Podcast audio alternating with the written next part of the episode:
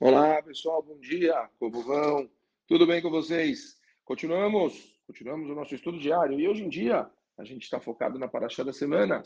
Todos os dias alguma coisa da Paraxá. E essa é uma forma da gente conseguir pegar um pouco do conhecimento da Paraxá e, ao mesmo tempo, a gente conseguir também é, crescer, mussar, ética. Temos que trabalhar isso todos os dias. Estamos na Paraxá de Hukat. E começa a Paraxá falando Medaber Hashem el Moshe ve'Aharon lemor, e falou Deus para Moshe e para Aaron, Zot, Hukat HaTorah. Esse é o estatuto da Torá. Asher Tzivah Hashem lemor, que Deus ordenou para a gente, Daber el Bnei Israel, fale para os filhos de Israel, Veikhu elecha pará mar, para vocês pegarem para vocês uma vaca vermelha, tmimá, pura, perfeita, Asher en bamum, que não tenha nenhum tipo de defeito. Asher lo ala lea ol, que ela ainda não tenha levado um jugo, significa é, que ela não tenha ainda trabalhado. Tem que ser 100% pura, 100% é, novinha. Hukat a Torá. O que significa Hukat? Hok. Sabemos que a Torá tem vários tipos de eh, leis e sabemos que existem mishpatim, as leis que elas têm uma lógica. A gente sabe que existe edot, testemunhos, que disso a gente consegue aprender a Lahot também. E existe o Hok, o famoso Hok, Hokim. Hok são mitzvot que elas foram ordenadas por Akadosh Baruch Hu, e que elas não têm uma lógica clara. Por que, que nós temos, por que, que Deus ele trouxe para o mundo Hokim, leis que elas não têm lógica. Isso vincula a pessoa a Kadosh Baruch Hu do jeito mais puro possível. Isso vincula a pessoa a Kadosh Baruch Hu. Ela não está fazendo algo que parece para ela coerente. Ah, dá para entender? É óbvio que, que eu tenho que fazer isso. Não, não, não, não. Você só faz isso porque Deus mandou, não importa o motivo. É uma coisa que é irrelevante. Se Deus falou para a gente que nós temos que nos cuidar com certas coisas, então a partir daí nós nos conectamos porque simplesmente Hashem mandou. É óbvio, a gente pode ver isso de duas formas. Tem pessoas que falam, mas isso acaba virando, parece uma lavagem cerebral. Você não está entendendo nada do que você está fazendo. Não, não, não, acho que isso não é uma forma de visão coerente, porque as pessoas, em geral, para elas conseguirem fazer uma coisa que elas não entendem, somente estando num nível de conexão que elas veem que a Kadosh Baruch comanda o mundo. Quer dizer, uma pessoa que estuda a Torá, uma pessoa que consegue ver a Kadosh Baruch no dia a dia, os milagres de Hashem, já falamos tanto nos nossos shurim sobre você ver a mão de Akadosh Baruch nas suas vidas no dia a dia com coisinhas pequenas, né? O, a gente já falou sobre milagres de natureza, você vê Deus, não existe coincidência, não existe acaso, Deus está com você o tempo todo. E você entende, então, que Ele espera de você certas iniciativas, mesmo que essas iniciativas elas não sejam lógicas. Isso aqui é uma coisa grande. Isso aqui é uma coisa que uma pessoa que ela já se sente conectada e que ela está disposta a fazer por Akadosh Baruch uma coisa mesmo que ela não entenda.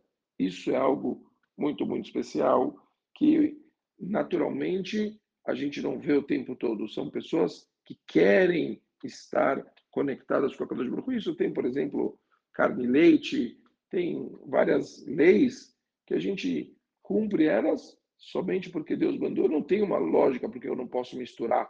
Não tem uma lógica do porque comer os dois juntos. Isso não, não tem. Ah, porque começam a falar leis de saúde e tal. Não, não, não foi colocado nada como saúde, por exemplo, mas ela fala a respeito da pessoa se conectar.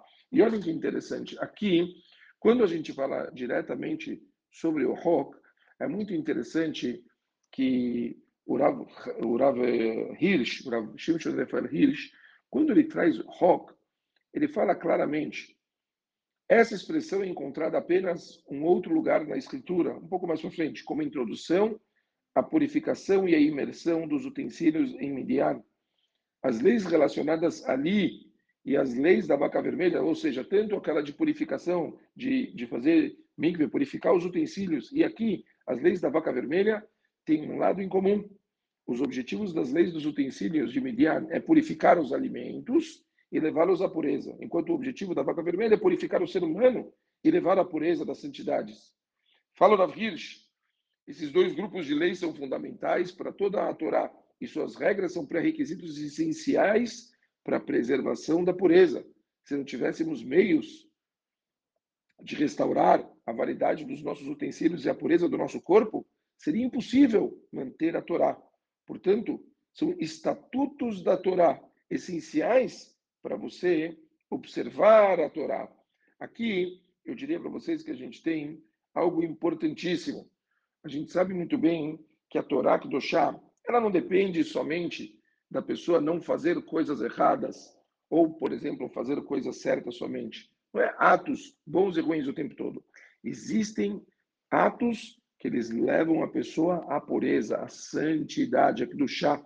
Você pode simplesmente ser uma pessoa que não faz coisas erradas, ou você pode ser uma pessoa sagrada.